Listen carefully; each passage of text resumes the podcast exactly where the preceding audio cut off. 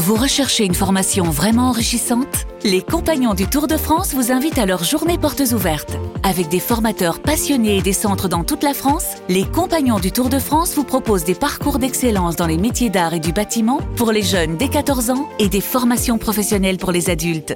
Pour connaître toutes les dates des portes ouvertes près de chez vous, rendez-vous sur compagnondutourdefrance.org. Les Compagnons du Tour de France, la transmission des savoir-faire. Vous écoutez RMC. C'est en route pour Paris 2024. Vous ne manquerez rien de toute la compétition sur RMC, radio officielle des Jeux Olympiques et Paralympiques de Paris 2024.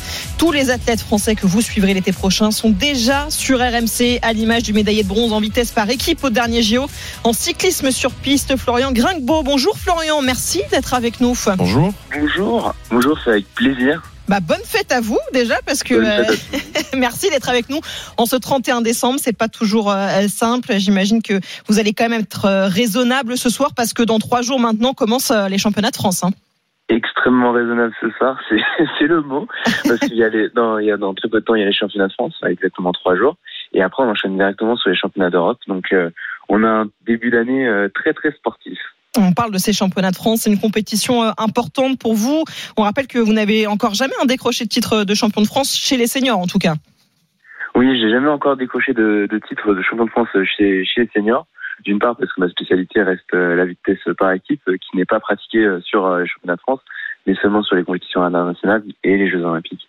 Mais c'est vrai qu'un titre de champion de France, c'est toujours plaisant. Alors on dit pas de titre de champion de France. Bon, quand même au palmarès, il y a une médaille olympique, la médaille de bronze par équipe. Vous en avez parlé au dernier JO. Euh, c'est un moment, j'imagine, qui reste euh, encore dans votre tête, euh, même si on est trois ans après? Évidemment, c'est, en fait, ce moment-là, il est pour moi quand les moments sont durs à l'entraînement. Je repense à ce moment-là et je me dis, je sais pourquoi je travaille, je sais pourquoi je me bats. Donc évidemment, ce, ce moment est, est toujours gravé et toujours là, même maintenant. Il y a eu cette médaille de bronze euh, au JO en 2023. Il y a une médaille d'argent aussi dans la même discipline au Mojo en 2021. Vous avez déjà un très beau palmarès et je l'ai pas dit encore, mais vous avez seulement que 23 ans finalement. C'est fou. Oui, c'est vrai que, bah, en fait, pour, pour la petite anecdote, euh, les Jeux Olympiques étaient ma première compétition internationale euh, chez les seniors. ça va, belle entrée en matière. Donc, c'est vrai que ça a été une belle entrée en matière. Et du coup, après, c'est suivi avec la médaille d'argent sur les championnats du monde de juste après. Mm. Là, je reviens de, de blessure. J'ai eu une saison un peu compliquée. Mais euh, dernier championnat du monde de 2023, euh, j'ai décroché une médaille de bronze en vitesse par équipe avec mes coéquipiers. Donc euh, la machine est relancée et on a comme objectif de faire une plus belle couleur pour Paris. On est avec Florian Gringbeau dans Intégral Sport sur AMC, notre pistard français. Vous parliez de blessures. Comment vous vous sentez justement? Qu'est-ce qui s'est passé pour vous pendant cette saison compliquée, comme vous nous le dites? Alors en septembre 2022, je me suis malheureusement, enfin je suis malheureusement tombé dans l'escalier et je me suis fait un croisé. Ah oui, donc blessure euh, à domicile en plus. Euh. Blessure à domicile juste avant les championnats du monde euh, qui se déroulaient à 50 ans en deux semaines, deux semaines juste avant. Donc ça a été compliqué. J'ai vécu ça dans les tribunes du coup, mais du coup j'ai pu travailler sur moi et du coup là je reviens sans blessure, sans pépin, plus rien, avec qu'un seul objectif travailler, travailler, travailler pour décocher cette belle médaille. Comment on le vit, ça, justement, une blessure qui est peut-être la pire pour un sportif euh, de haut niveau, euh, encore plus euh, pour un pistard sur le vélo, c'est évidemment très important, ce, genou. Comment vous le vivez aussi jeune d'avoir déjà une blessure aussi importante qui vous a tenu éloigné des pistes longtemps hein? Bah, Ça m'a permis de prendre pas mal de recul, de pouvoir travailler sur d'autres aspects qui me manquaient. Donc c'est toujours intéressant bah, de pas être au, devant de la piste, on va dire.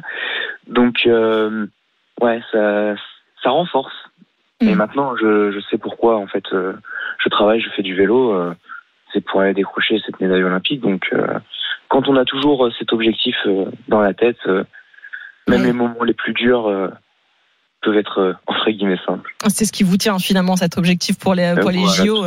Euh, Julien, est-ce que c'est particulier quand même d'avoir une blessure euh, aussi jeune? Ça peut entamer parfois une, une ascension finalement d'un athlète. Ça peut couper court aussi. Est-ce que tu as, vécu ça toi dans ta carrière ou... Non, écoute, je touche du bois. J'ai jamais eu de grosses blessures qui m'ont écarté les terrains en tout cas.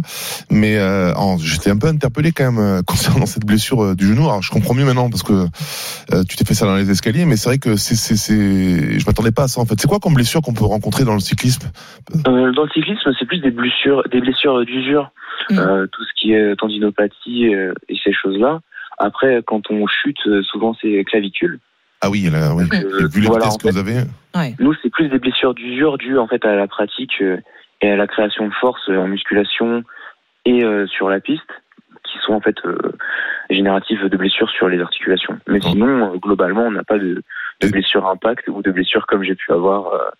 Et par rapport Avec- justement à ta blessure des croisés, justement, nous à chaque fois qu'on se blesse au croisé, on fait un retour par le vélo justement parce que c'est un sport qui est porté et du coup ça, ça limite un peu les contraintes sur le genou. Du coup, ça, est-ce qu'il y a un impact toi par rapport au croisé parce que bon, c'est un, c'est un fait de, de vie quoi en fait euh, Oui. dans les escaliers Oui, malheureusement. Est-ce qu'il y a eu un impact par rapport à, à ta, ta musculature, euh, au renforcement que tu as dû faire certainement autour du genou? Et est-ce que tu as eu du mal à revenir ou non? Alors en fait, euh, faut- pour la petite anecdote, euh, je suis tombé dans les escaliers en allant chez le kiné. Donc la prise en charge a été euh, très rapide. Immédiate. Ouais, je, je rigole, mais c'est pas drôle, pardon, Florian. C'est assez, pas assez de Ah bah, improbable. le, le mal est fait maintenant, c'est passé, il est revenu. Et du coup, euh, c'est vrai que du coup la prise en charge a été euh, ultra rapide.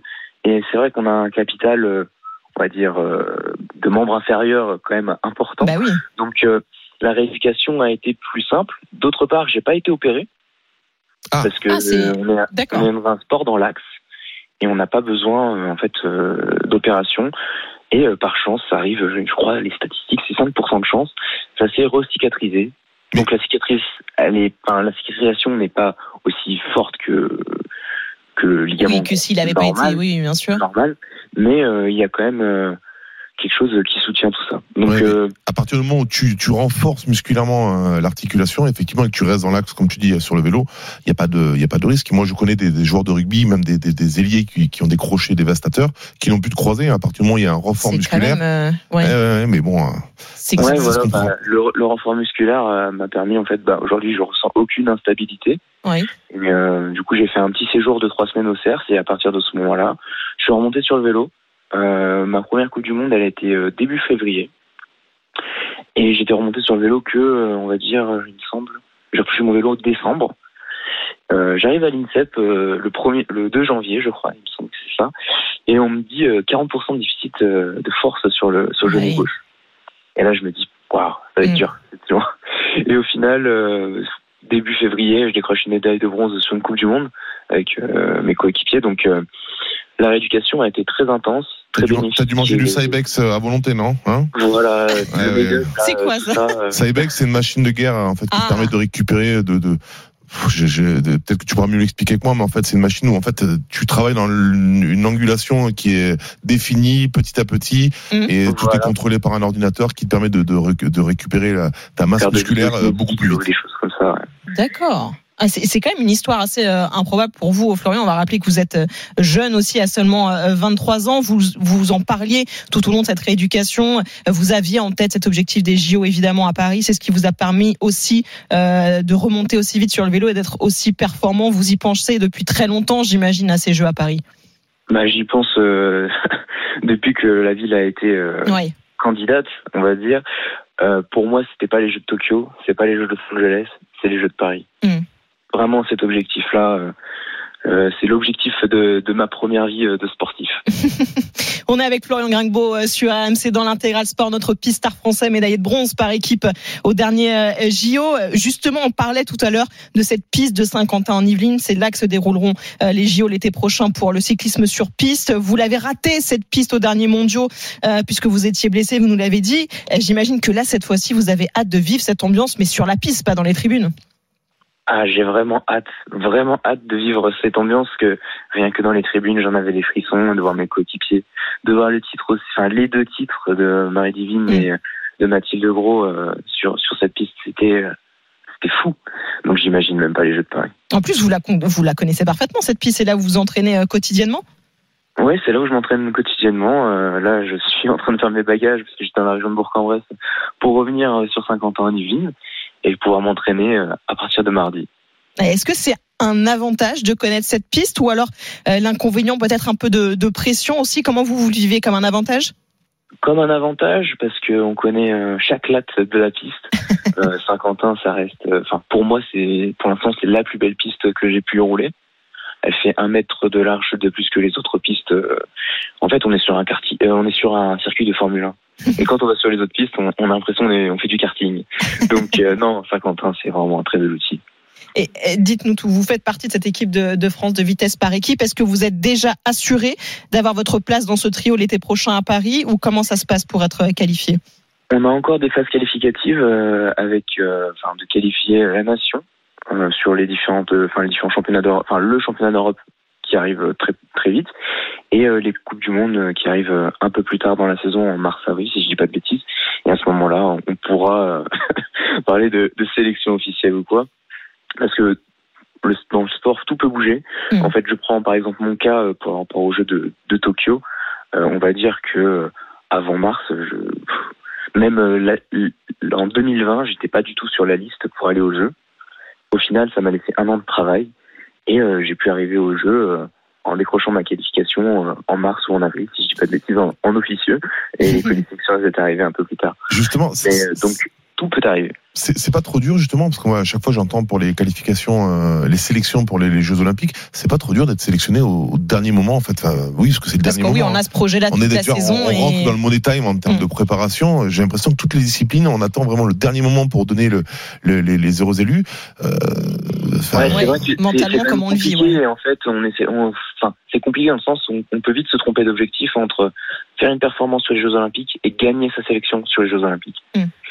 Et du coup, euh, on peut gagner sa sélection sur les Jeux Olympiques et en fait faire une performance euh, qui ne reflète pas en fait le, vrai niveau si on avait une réelle préparation sans cette euh, ça à, la sélection. Parce qu'on cherche les pics de performance, donc il y a des dates bien précises, on les cible, on se prépare en fonction. Donc vous, vous avez la, la sélection, du coup, il faut être bon pour être pris. Après, il y a l'événement qui va arriver où il faudra être bon.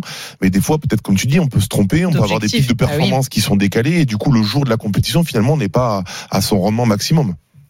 Ouais, tout à fait. Ben, quand je reprends un peu euh, ben, justement le parcours euh, sur sur Tokyo, quand je regarde mes chronos que j'avais fait en interne, euh, ben ils étaient quand même meilleurs que ce qui s'est passé sur sur les Jeux Olympiques. Donc c'est vrai que après, on va dire qu'il y a des comparer une, un test en interne et, les Jeux Olympiques, c'est pas la même chose parce qu'il y a plein de facteurs mm. différents, mais sur le chrono, j'avais été plus rapide justement sur les sélections par rapport aux Jeux Olympiques. Il est 13h20 dans l'intégral sport sur AMC. On est avec euh, Florian Gringbeau, notre pistard français, euh, spécialiste de la vitesse par équipe. C'est l'une des disciplines qui, on le rappelle quand même, ramène le plus de médailles à la France en cyclisme sur piste. Vous connaissez parfaitement vos deux acolytes ces dernières années qui sont Sébastien Vigier et surtout Ryan Hellel avec qui vous partagez la piste depuis des années.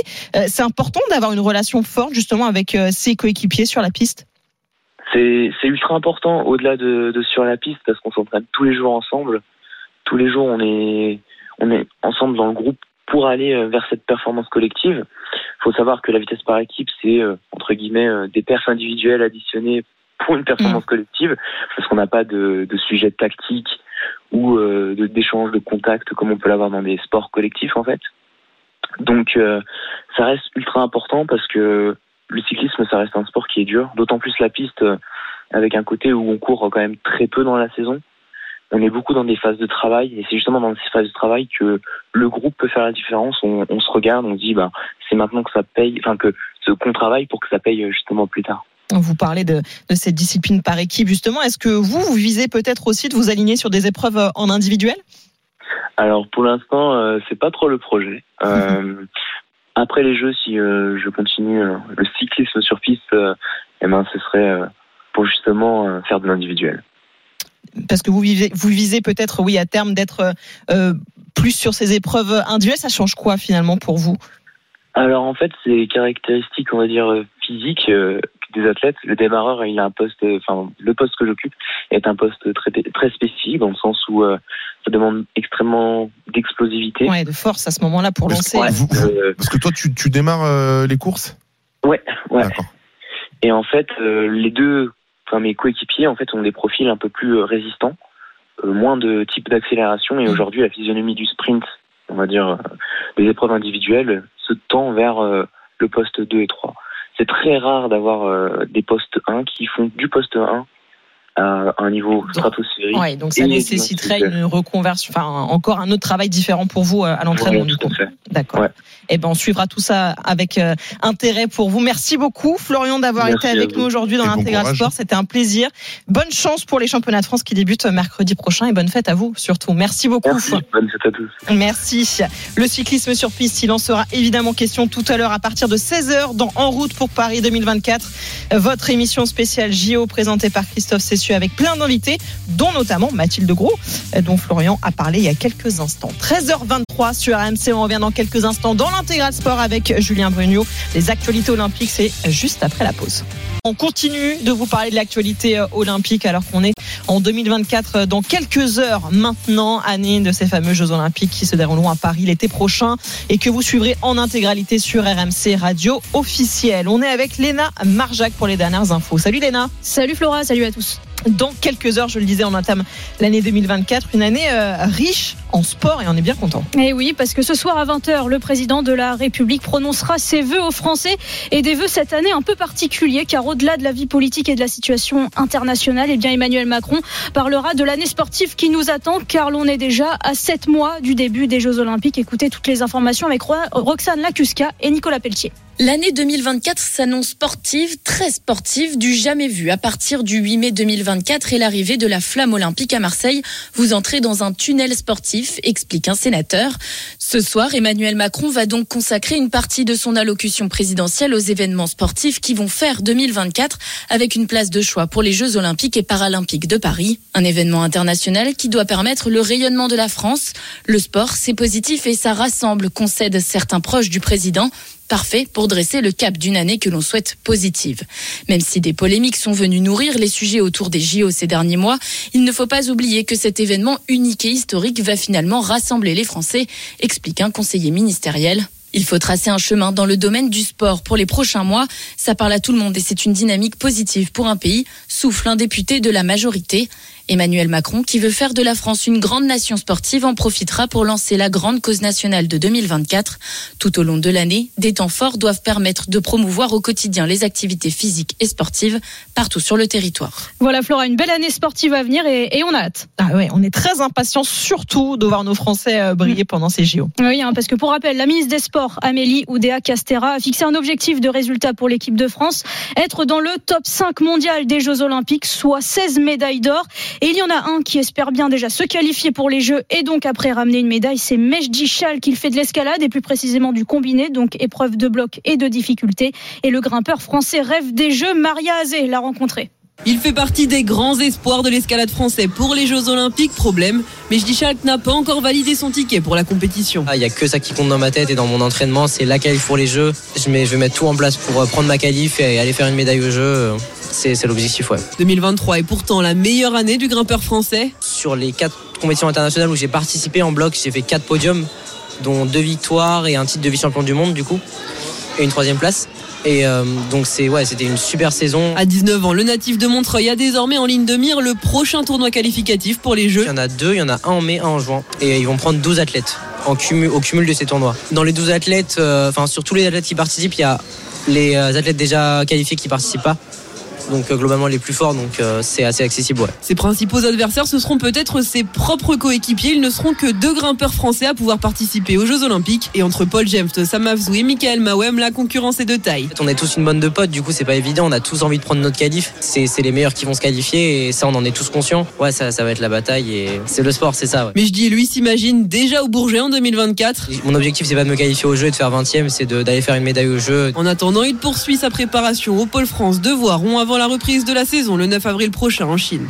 Et chez les Français, seul Oriane Berton a déjà décroché sa qualification pour les Jeux Olympiques donc en, combiné et Bassa Mawem, lui, en vitesse. Ce 31 décembre est une journée marquée aussi par la fin des travaux de certaines infrastructures pour les prochains JO. Oui, alors il y a quelques jours, Tony Estanguet, le, le président du comité d'organisation des Jeux Olympiques et Paralympiques, a tenu une conférence de presse. Alors d'abord, pour dresser le bilan de cette année 2023 sur le plan sportif, avec une cinquantaine de titres mondiaux remportés par nos Français, de bon augure en vue des, des JO. Et bien sûr, Tony Estanguet a tenu à faire une mise au point sur l'avancée des chantiers. Et aujourd'hui, ce dimanche 31 décembre est une date importante car 84% des chantiers sont terminés. 84% des chantiers seront terminés au 31 décembre 2023 et euh, on a la garantie que l'ensemble des infrastructures nécessaires pour organiser les Jeux seront livrées avant euh, les Jeux de Paris 2024. Il n'y a plus d'alerte euh, particulière et ça c'est vrai que c'est c'est aussi pour nous une vraie satisfaction. Donc on a des infrastructures qui respectent le calendrier et en tous les cas qui seront parfaitement dans les temps des phases de montage pour les enceintes sportives qui vont commencer à partir du mois de mars. Et justement, il y a un endroit qui est officiellement terminé, même s'il reste encore quelques finitions, c'est le village olympique. Six ans de travaux pour construire l'ensemble des logements pour les athlètes. Alors dans les prochaines semaines, 9000 arbres et arbustes seront plantés et il y a encore quelques coups de peinture à donner avant la remise des clés à Paris 2024. Ce sera le 1er mars prochain. Et à cette date, donc l'ensemble des appartements du village seront aménagés.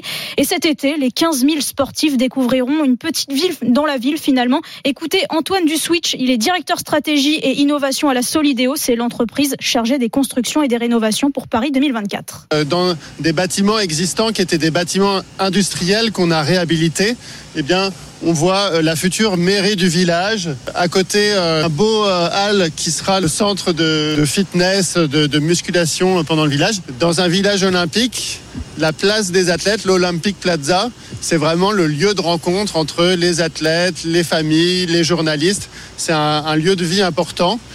Et ce qu'il faut retenir aussi hein, de, ce village olympique, c'est l'héritage que l'on va en faire parce que bah, ces 300 000 mètres carrés d'immeubles, eh bien après les Jeux olympiques seront et les Jeux paralympiques seront destinés aux habitants de Saint-Denis. Et il faut savoir que dans chaque euh, appartement, il y a environ entre deux et quatre chambres. Ah, c'est pas mal, effectivement. Cette année 2024 sera aussi marquée par des dates clés. Et oui, on a un calendrier bien précis et bien chargé aussi jusqu'aux euh, Jeux Olympiques. Alors déjà, pendant ce mois de janvier, on connaîtra les premiers porteurs de flammes. On découvrira aussi la tenue des athlètes. Avant le tirage au sort du marathon pour tous, ce sera le 31 janvier prochain. Et février signera aussi le début des épreuves tests des Jeux Olympiques avant le 16 avril, jour où la première torche du relais de la flamme olympique sera allumée. Ce sera en Grèce à Olympie. Et puis, on arrivera très vite au mois de juillet avec l'ouverture du village olympique et paralympique le 18 et le 26 juillet. Cérémonie d'ouverture des Jeux olympiques, le début de la grande fête, pendant deux semaines. Et puis après, deux semaines plus tard, ce sera les Jeux paralympiques. Tu vas porter la flamme, euh, Julien? C'est toi Tu nous le dis pas, mais t'es le porteur de la flamme Écoute, j'aimerais bien, mais sur une courte distance, par contre. c'est pas endurant. Au le, le, porteur de la flamme euh, n'aura pas bonne figure. Dans l'actualité olympique aussi, euh, Léna, on a lancé, alors c'est assez improbable, cette année de recherche euh, qui a été lancée par la Russie. Oui, contre un couple d'escrimeurs russes, Sergei et Violetta Bida. La raison, ils auraient tout simplement participé à un tournoi américain, mais sans l'accord, l'accord de leur gouvernement. Tous les deux sont donc recherchés depuis mardi en vertu d'un article du code pénal écrit le ministère russe. Le couple a quitté la Russie pour les États-Unis après l'offensive russe euh, en Ukraine. Mais Sergei Bida, étant officier de la garde nationale russe et militaire, donc se devait de demander l'autorisation pour participer à cette compétition. Voilà des infos selon l'agence de presse publique russe, euh, la TASS. Et cette semaine aussi, euh, une autre info, justement, la Fédération internationale d'équitation eh a annoncé que les athlètes russes et biélorusses ne participeraient pas aux Jeux olympiques de Paris, et, et ce, même sous bannière neutre. Parce que pour rappel, hein, au début du mois, le Comité international olympique avait pourtant autorisé leur participation. Mais en équitation, le système de la qualification est basé sur l'année entière, donc de janvier à décembre. Et comme les cavaliers et cavalières russes et biélorusses sont suspendus aussi en 2023, eh bien la Fédération internationale a estimé qu'ils ne pouvaient pas se qualifier, donc ne participeraient pas aux Jeux olympiques. Et quand même un petit mot du côté ukrainien, parce que euh, cette semaine, le ministre des Sports euh, a pris la parole. Il s'appelle Matvey Bidny et il appelle euh, un boycott des Jeux Olympiques si les athlètes russes qui, soutiennent l'invasion peuvent encore y participer, a-t-il annoncé. Et euh, d'ailleurs, Tony Estanguet s'est exprimé euh, à ce sujet. Lui soutient le CIO sur la décision d'autoriser les athlètes russes et biélorusses sous bannière neutre au. Nous, on n'a pas notre mot à dire quand les Jeux sont organisés euh, en Asie euh, ou dans n'importe quel continent d'ailleurs euh, sur les éditions passées. Jamais le pays qui est organisateur ne pouvait dire on accepte tel pays, un autre on n'accepte pas. Donc c'est c'est un événement universel et ce sont ces instances internationales qui peuvent décider de ça. Moi personnellement, je trouve que les décisions qui ont été prises, euh, je les comprends, je les respecte, je les, je les soutiens. Et quelque part, moi, je trouve ça bien de, de, laisser la possibilité à certains athlètes qui ne sont en rien responsables de ce qui se passe, euh, de pouvoir réaliser leurs rêves en, en participant au jeu. Tony Estanguet que vous entendrez évidemment en longueur tout à l'heure dès 16h dans En route pour Paris 2024, votre émission spéciale JO tout à l'heure, 3 heures consacrées à cette prochaine compétition à Paris, animée par Christophe Cessieux avec tous les invités, euh, tous les membres de la team olympique d'RMC. Merci beaucoup euh, Léna pour toute cette Merci. actualité euh, olympique.